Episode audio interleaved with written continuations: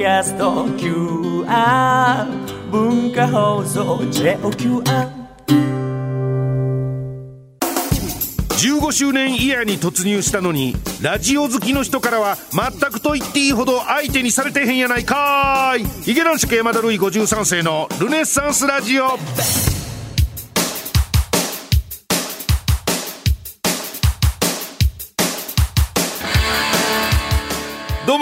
ヒゲ男子の山田るい53世です。ヒゲ男子山田るい53世のルネッサンスラジオ今週もよろしくお願いしますと、えーいうことでございましても文化放送様この構成作家の宇野 T という男に一切仕事与えない方が いいですよ。こいつ悪いわ。えー、もうほん今から収録始めます。本番です。っていうその直前に俺にスマホの画面を見せていやあのちょうどこれ収録時点の話ですけど今日11月の3日であの下の文化放送のサテライトのところで、えー文化の日やから今日祝日休日なんですね。で文化の日やから、まあ、文化放送上げて、えーもう11時間でしたっけ？大竹誠さんを、えー新にセンターに据えてですね、えー文化放送のまあそうそうたる人気番組が。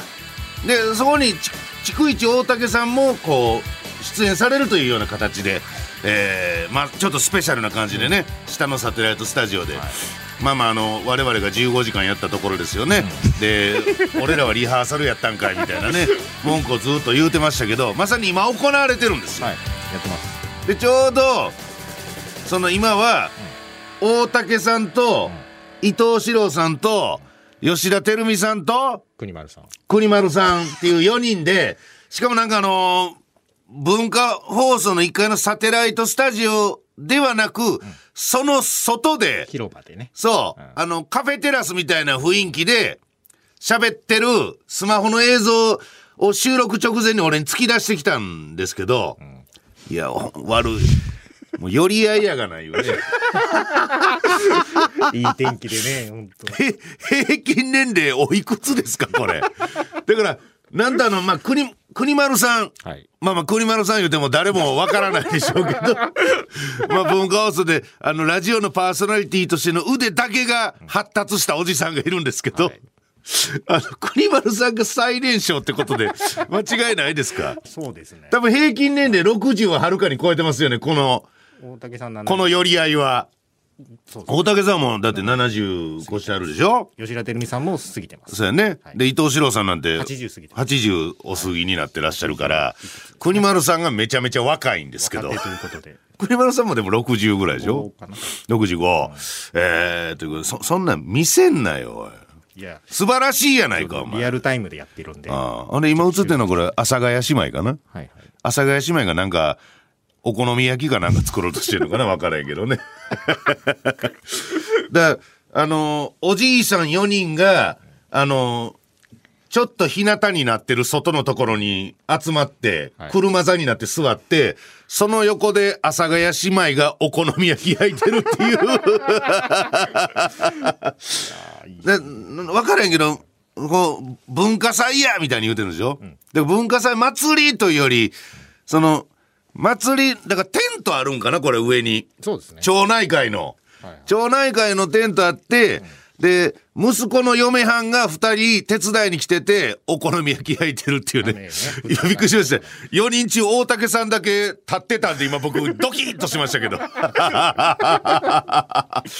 道理で、だから、その、今下に人員、人材が、人員が集中してるから、文化放送の中はもうほんまに、ほな今日収録1スタでやらせてくれればよかったのにね。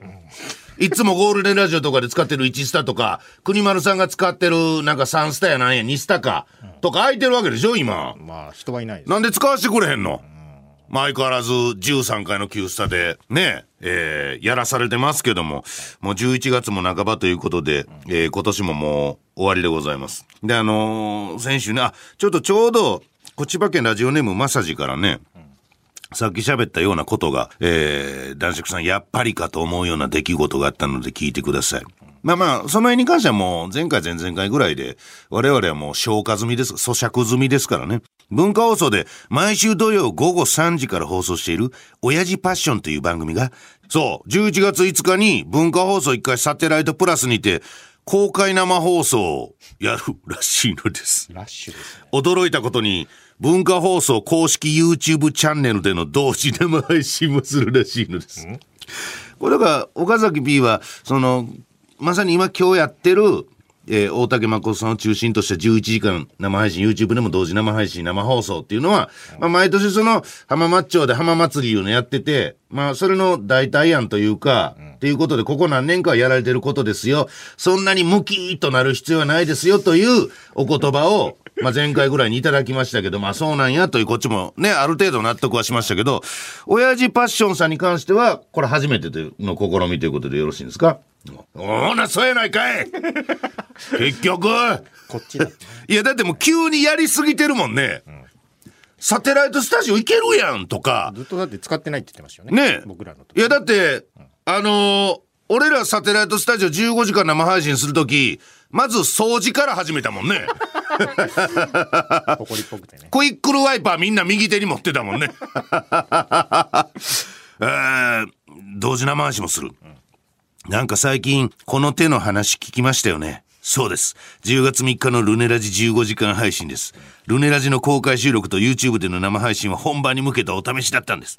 だからまあ、11時間、浜、あの、文化祭浜祭り、YouTube 生配信生放送みたいなこともそうやし、親父パッションさんもそうやし、だやっぱりちょっと、全体的に試そうとしてたよね。これからあそこ使って YouTube 活用していくぞのための試金石として、まあね、使えた方がもちろんいいですけどまあまあまあ。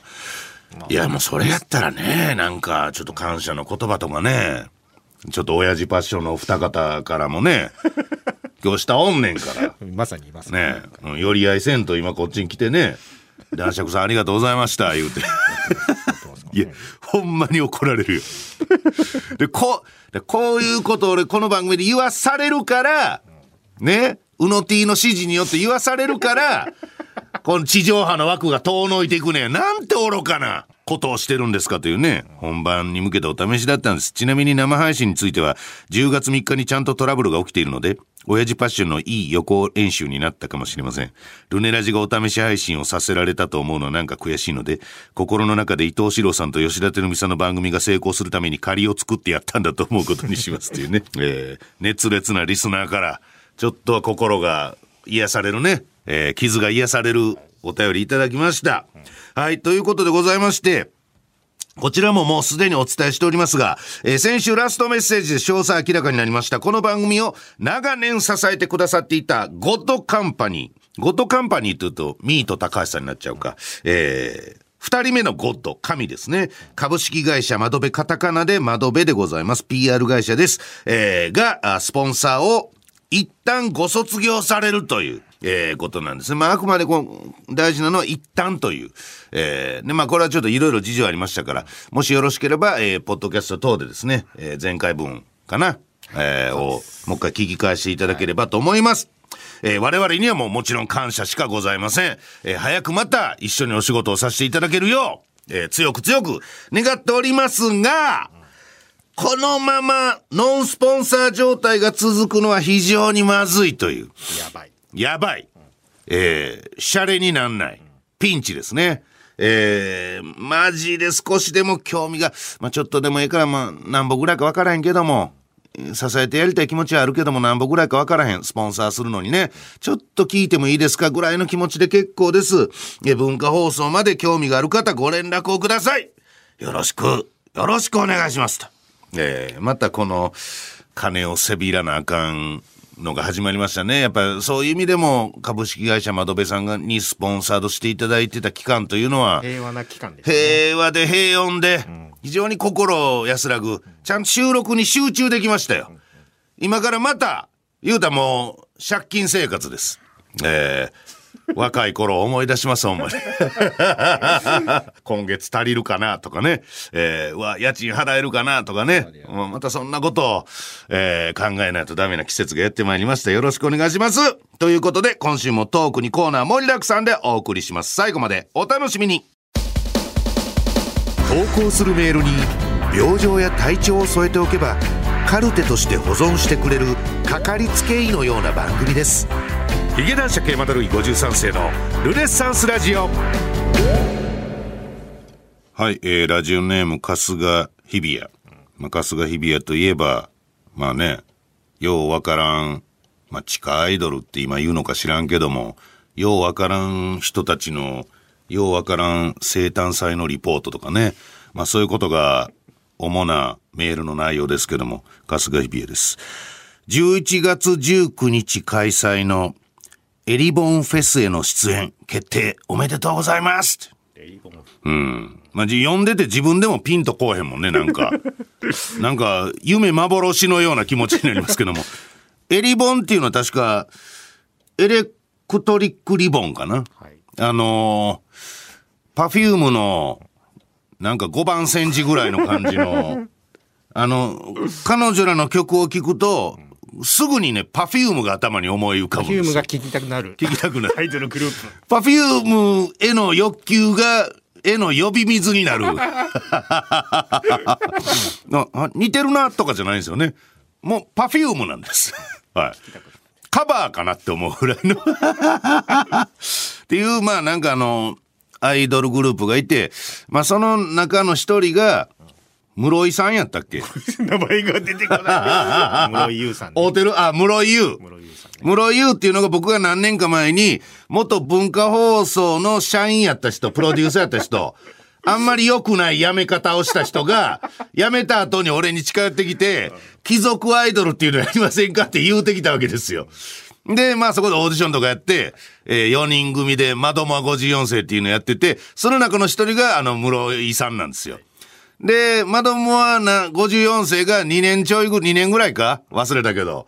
で、解散して、で、みんなチリチリバラバラになって、んで、室井さんだけはなんか、いろんなグループ渡り歩いたり自分でやったりしててんけど、もともとエレクトリックリボンっていうのがあって、そこに後から参加して、リーダーやった人追い出して、だから、格好みたいなもんですよね。す巣を奪い取って、いつの間にか自分がリーダーになってるという乗っ取り行為。をしたのが、エレクトリックリボン。そしてそ、その方々が中心になっているフェスみたいなのがあるという。どこんなに説明せなあかん人はね、もう芸能人でも何でもないわけですよ。基本説明いらないんですから、芸能人というのは。室井優さんが下に書いてあったわ。室井優さんがエレクトリックリボンを卒業する1ヶ月前の大切なイベントに。あ、卒業すんの、アイドル育ての親である男爵が満を持しての参加ということで、感動でガクガクと膝の震えが止まりません。嘘つけ。久しぶりのヒゲ男爵の4のネタも生で見られること期待しています。なんか、卒業すんねんって。知らんけど。ね、1年前に発表したんですよ、確か。ああ、なんかその安室奈美恵さんとか嵐さんとか、ああいうメジャーどころがやってこそ初めて意味のあることを、ようわからんやつが真似してやってたというね。ええまあ悲しい話ですけど。多分別に僕はまあ、室井さんは、時々トークライブ、あの、呼ばれたりとか、こっちが読んだりとか。いや、全然、あの、すごいんですよ、たくましくて。まあ、言うたら自分で社長みたいなこともやってらっしゃって。まあ、必ず何らかの形で、えーこの先も、まあ、彼女がいる場所が芸能界と呼べるのかわかりませんが、えー業界にへばりついていくんやろなっていう、すごいあの、腕、実力のある子ですけど、これに関しては別にそのなんか感傷的な理由で、うわ、卒業かもう1ヶ月かよし最後に出てやろうみたいなことでは全然ないです。あの、マネージャーからメールが来て、通常の営業ギャラが出ますけど、出ますかって言われたんですよ。で、出ますって言ったんです。いや、でも逆に言うたらすごいよ。すごいね。まずギャラ払おうって思うだけでもさ、ちゃんと気持ちがちゃんとしてるやん。普通やったら今までの関係性に甘えてじゃないけど、ちょっと、タダで出てくれませんか顔出してくれませんかぐらいの話になりそうやのに、きっちりギャラ払いますで出てくれませんかでしょしかも通常のやつやからね。いや、すごいです。すごい社長です。だからどうでしょう？室井さんにこの番組のスポンサーになっていただくというのは、それなら今ま、かつ、今までにない、かつてない強い絆でね来、週室井さんの情報をね、お届け。あの、お届けできますし、はいで、もう、スポンサーになっていただいたらこんなこと言いませんから、ほんでもうアーティスト扱いですよ。素晴らしい。もうなんか、あの、実業家、アーティスト扱いしますからね。はいこれちょっと、どうですか、お岡崎 P 打診してみるというのは。下手したら、室井さんでもできるかもしれませんよ。わかりませんけども。あいつもなんか何年か前に、なんかバランスボールの上で水着でポニョンポニョンする、ようわからんイメージビデオ出して、ねえ、あの、渡してきましたけど、いや、いつ見んねん、これと思いながら。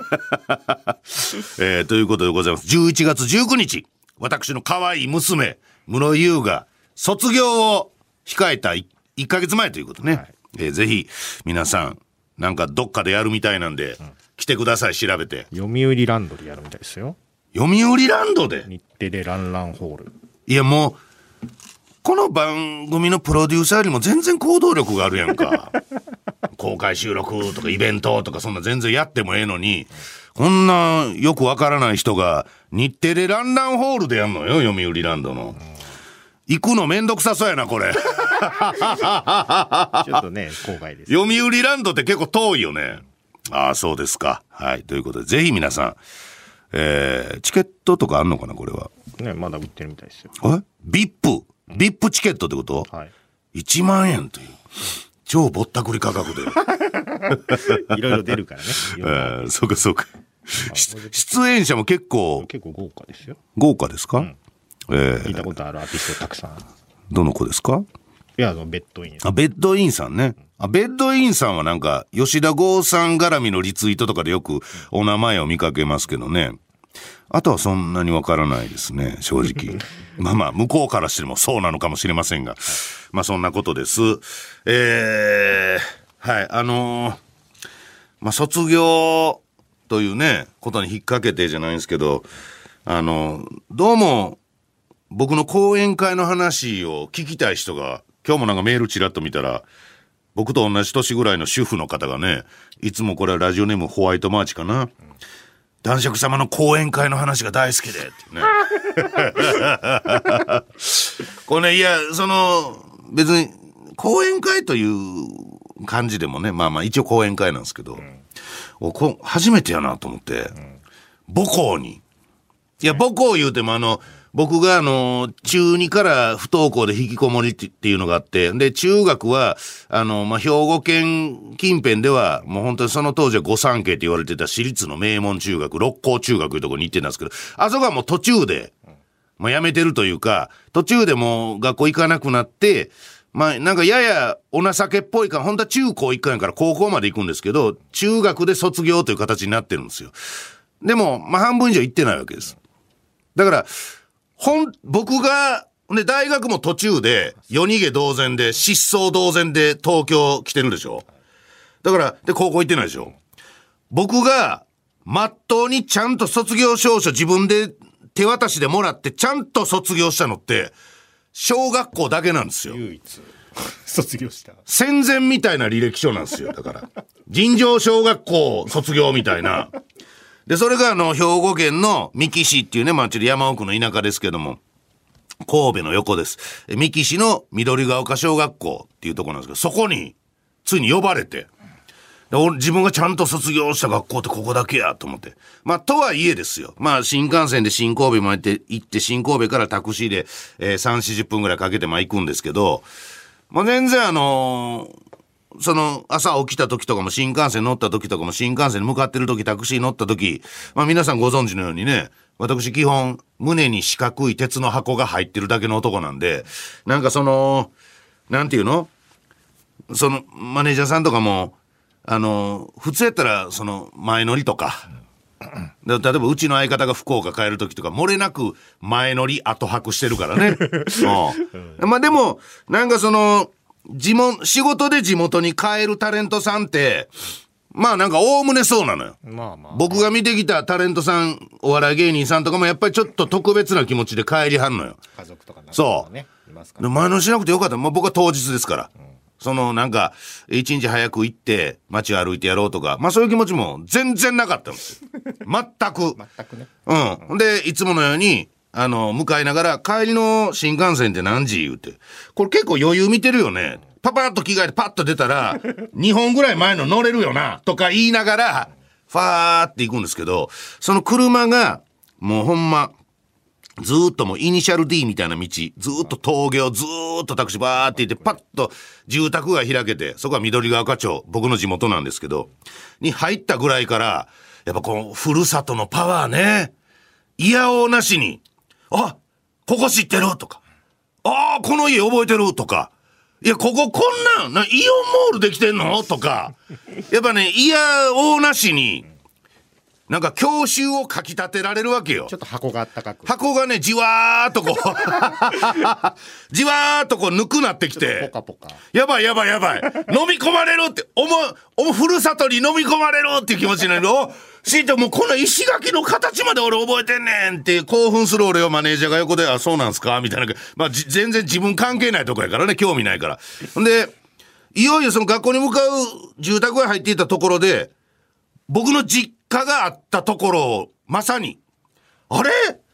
ここの実家ちゃうの？ってなって、で、建物は変わってるんですけど、ちょっと、運転手さん、車を止めてくださいって言うて、とうとう、キーって止まって、え、ちょっと待ってよ、えー何丁目の何十番地のな、いや、もうま、まさしくここやんかって言うて、で、ちょっと、ちょっとだけ時間くださいって降りて、うわ、違う建物になってるけど、え、向かい側、うわ、向かい側は一緒や。俺、ここの向かい側の家のこの壁に、いつもこの野球ボール、こう自分一人でね、壁当て、みたいなやって遊んでたわとか、ものすごいテンション上がってきて、ありがとうございます。すいません、お待たせしました。ってパターンって言って、またば、わーっと行って、学校着いたら、まあ、先生方とかが手振って、お迎えしてくれて、ありがとうございますって言って、で、学園入る、ここを使ってくださいって控室。まあなんか普段はなんか職員さんが使ってるような会議の部屋やねんけど、入ったら、そのウェルカムボードというかさ、もうよくあるやん。学園祭とか行った時に生徒がさ、黒板とかに、あの、いらっしゃいませ、なんとかさんとかね。チョークでねチョークで絵描いてくれたりするやつ。あれをやってくれてたのよ。ほんでなんか僕のことを、あの、めちゃめちゃ調べてくれたんですよね。写真とかもどっかから、あの、拡大コピーしてきたん貼っつけて、えー、なんかルネッサンスのギャグでおなじみとか、なんか、相方の樋口くんとコンビを結成したのは何年とか、本とかもたくさん出してる人ですとか、で、そういうわちゃわちゃっとした横に、えー、いらっしゃいませかな？ようこそ。ようこそ、お帰りなさいって書いてたのよ。そこでもう、鉄の箱が、もうチンチンになって、ドクドクドクドク。あれ？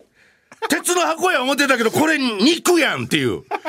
ちゃんとした真の像やんって、ドクンドクン、ドクンって、こうなって、うわ、うわーってちょっとほんま目頭熱くなってきたのよ。うわ、ありがたいな、こんなん子供たち、小学生の子供たちがよ。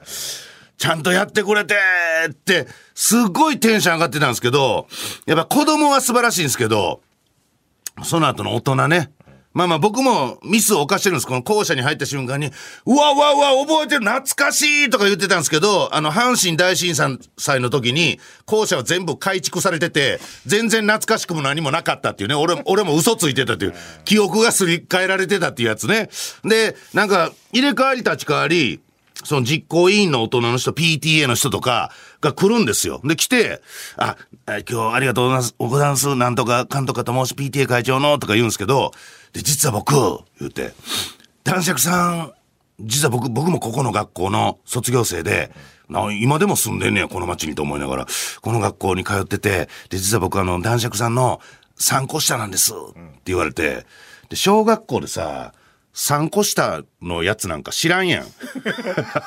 俺が小6の時に小3のやつのことなんか、全く関わり合いないやん。まあ、近所とかね。だから、その僕もこの学校の卒業生で、ね、パッと見僕と同い年ぐらいやから、いや、えーそうなん？みたいな感じになんねんけど、の、あの、3個下で、でうーん、そうなん？って思いながら。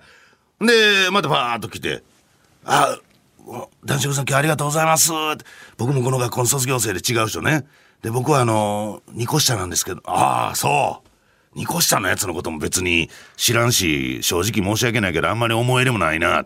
女の人が入ってきて、その女の人は僕の講演会に、その兵庫県の近場でやってるところは、結構足しげく足を運んでくれてたような人なんですよ。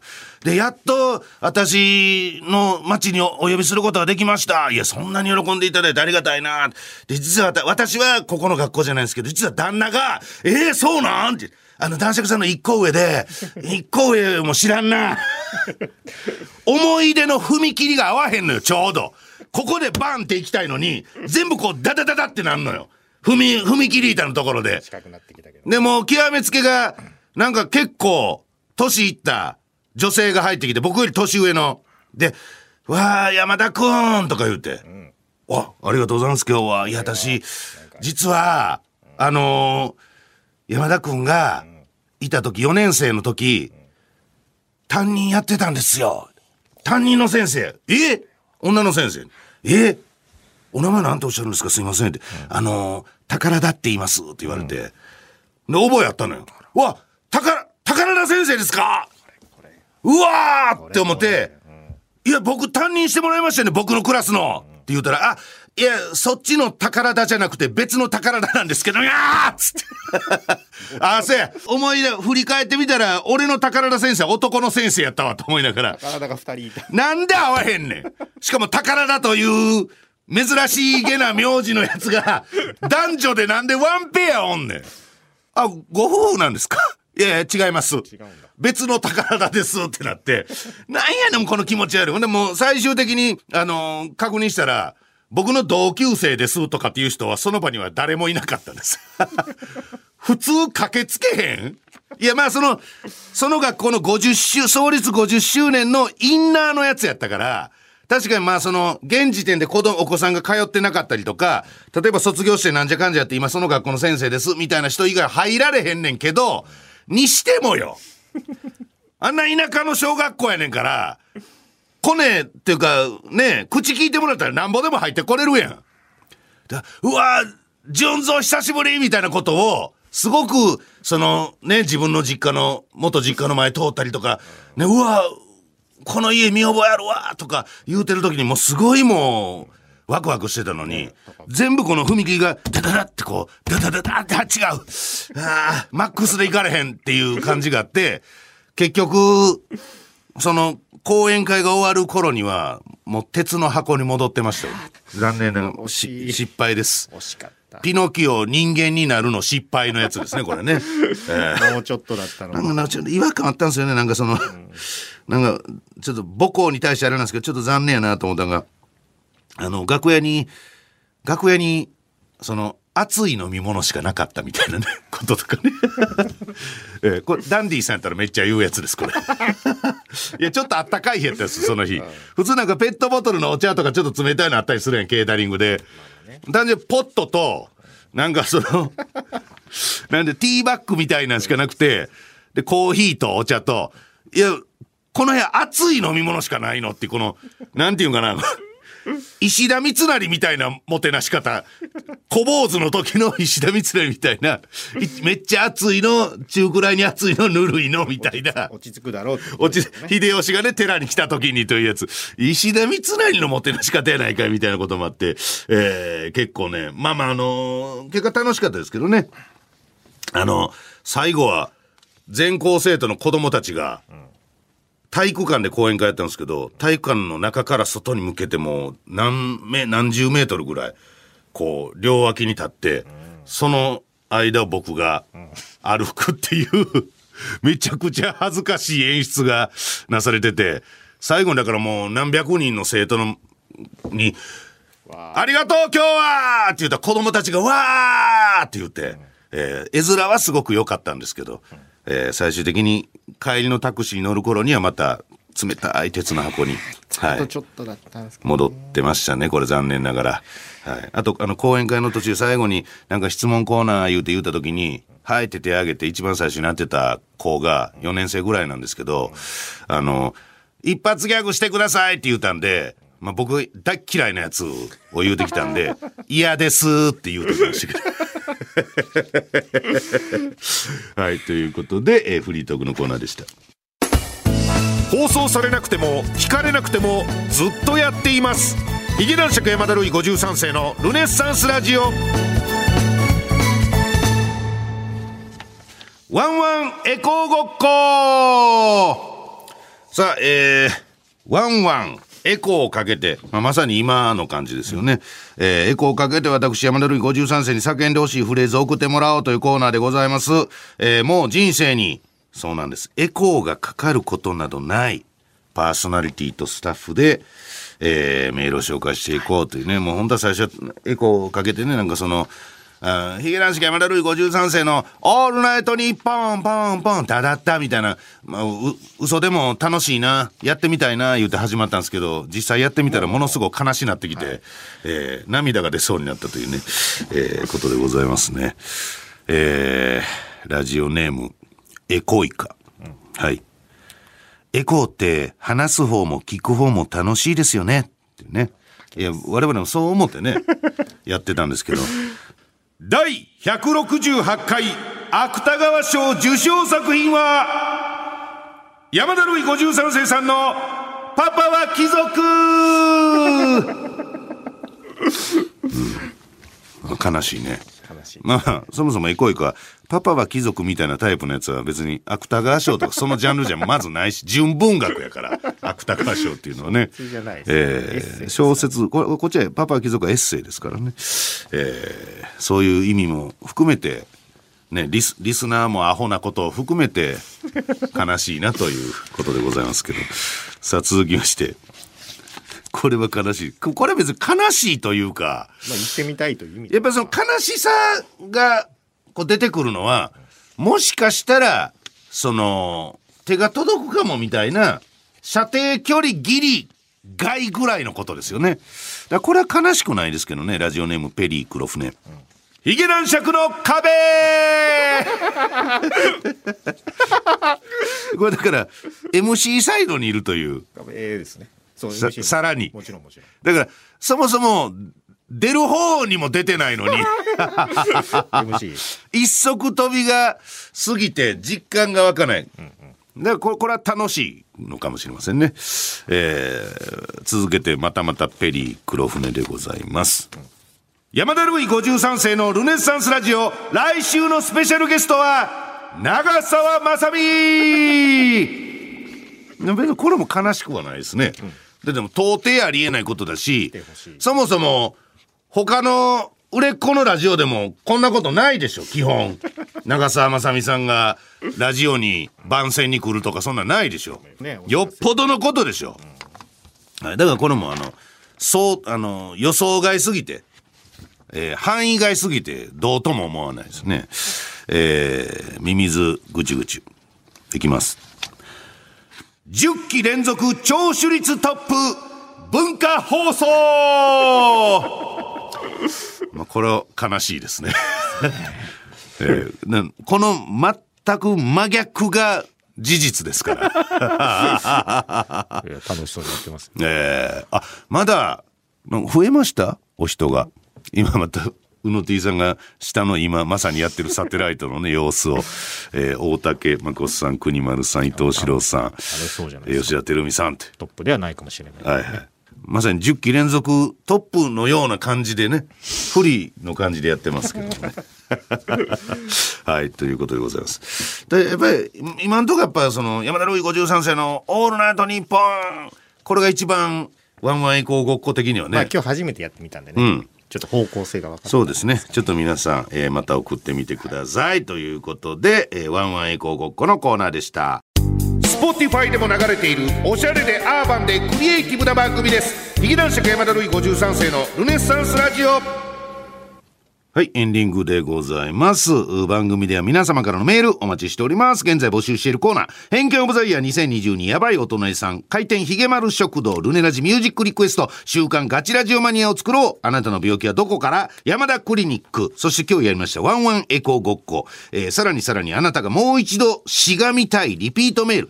過去に一度送って採用されたメールなんですけど、もう一回読んでほしいというそういう趣旨で、えーお届けしております。えールネッサンスラジオラストメッセージ。えーさらにミート高橋さんの鳥もつにプレゼントへの応募、お現在も応募受付中。えー番組をより安定して続けていくためのスポンサーになってほしい。スポンサーになってもいいよ。という会社の方がいらっしゃったらお問い合わせいただきたいという、えーこちらの方も。本気ですよ。もちもちろん本気です。本ガチのやつです。えーお待ちしております。すべ、えー全てのメールはこちらまで、えー、ヒゲアットマーク JOQR.net ヒゲアットマーク JOQR.net ヒゲの綴りは HIG です。えーお知らせもございます、えー私が来ました一発屋芸人列ねこちら、えー新潮文庫さんから尾崎世界観さんの解説も加えて発売中です。引きこもり漂流記完全版。中年男ルネッサンス一発屋芸人の不本意な日常パパが貴族それぞれ手に取ってみてください、えー、ウィズニュース雑誌コンティニュー日経新聞のお悩み相談などなどコラムも書いております。金曜キックスは IBS 山根正蔵さん。毎週金曜昼1時から夕方4時半まで。ラジコプレミアムに加入すれば全国で聞くことができます、えーそして山梨の方。毎週金曜夜7時から生放送。山梨調べらずててて TV もうこちらも山梨のお化け番組と言われてます、えー結構あの人気の番組なんで。ぜひえ県外の方で見たいなという方は車で県境を越えていただいて何かで見ていただいてほんで、えー見終わったら帰っていただくということで、えー私出てますんでチェックしてみてください。と、えーいうことで、えー今週はこの辺でございます。来週までさよなら。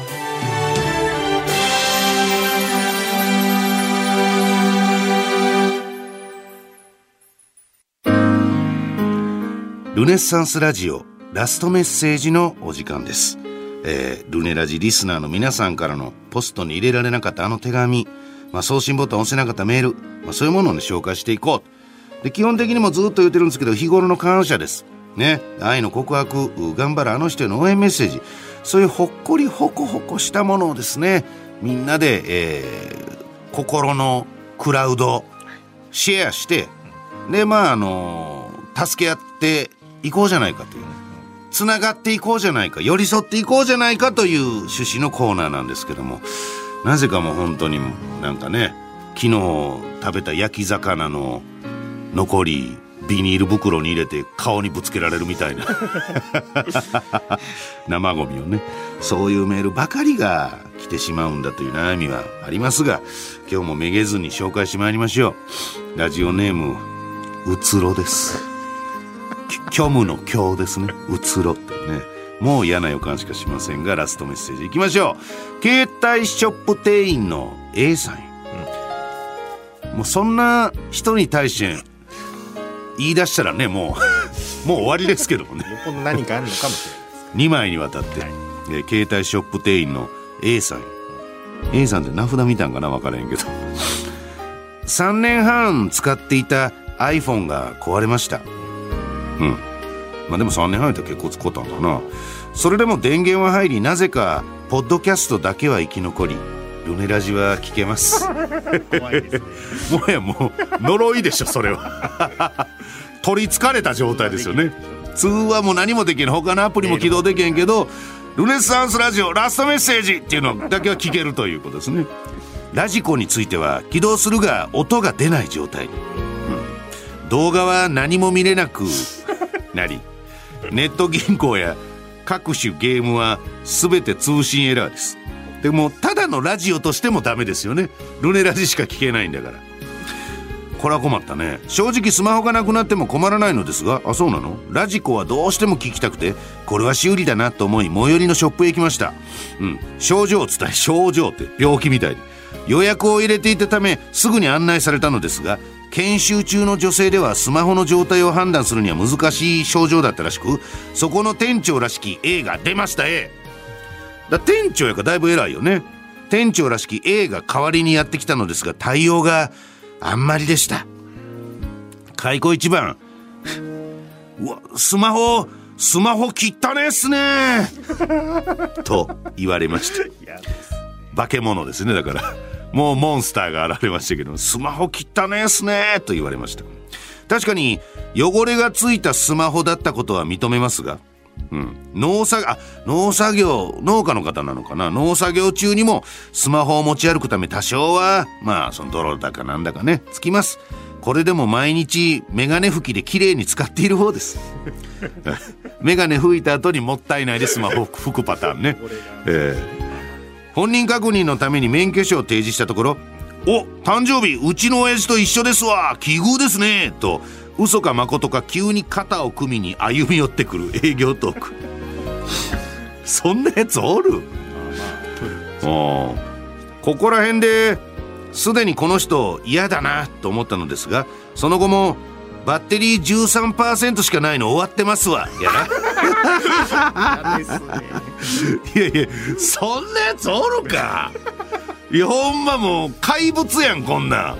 え。ーあなたのモバイルバッテリー充電ケーブルも汚ねえっすね。などここですでに30分以上経過していて全然修理の話に展開していきません。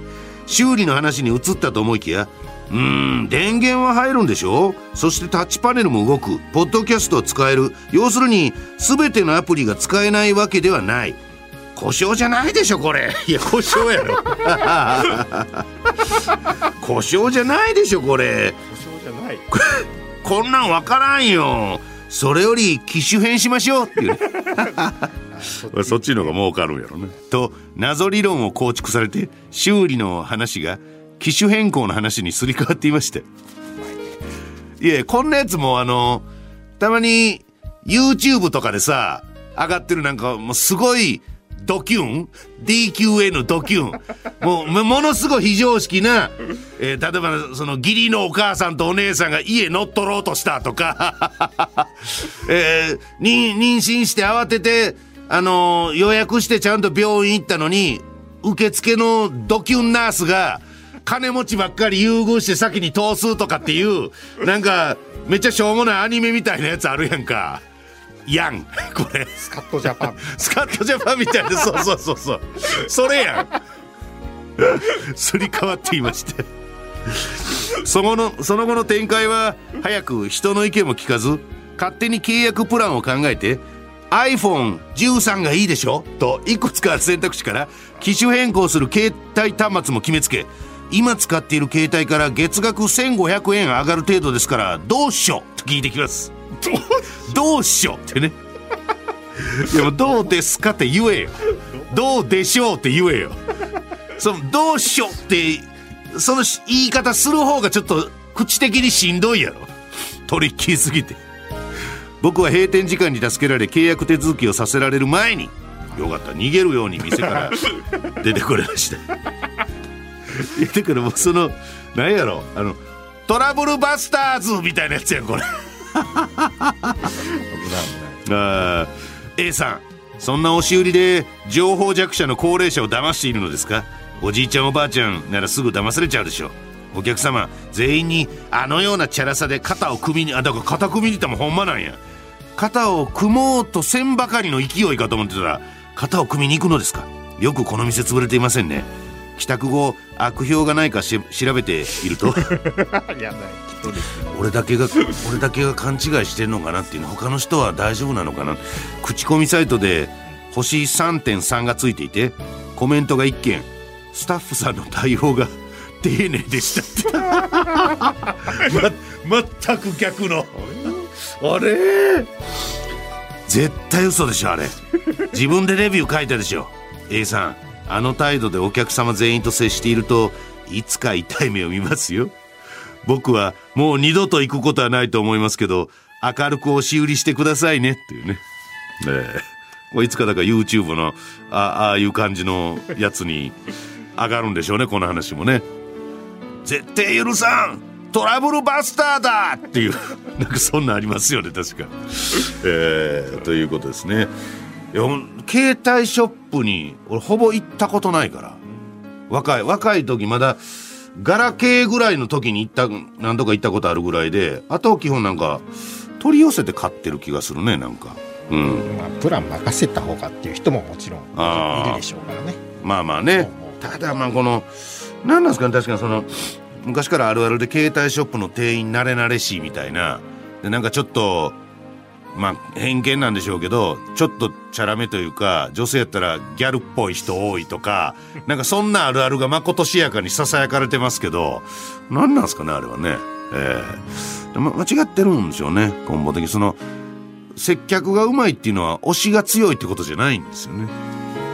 なかなか難しいことですけども、まあ、ただ、うつろの方もね、店員、その、店員の店長っぽいこの A さんも、まあまあ、言うても非常識ですけども、うつろのスマホもこんだけ言われるってことはだいぶ汚いんじゃないですか、やっぱ。泥やなんや。鶏の糞みたいなのついてたりするんじゃないですか分かりませんけどはいということでございますラストメッセージのコーナーでした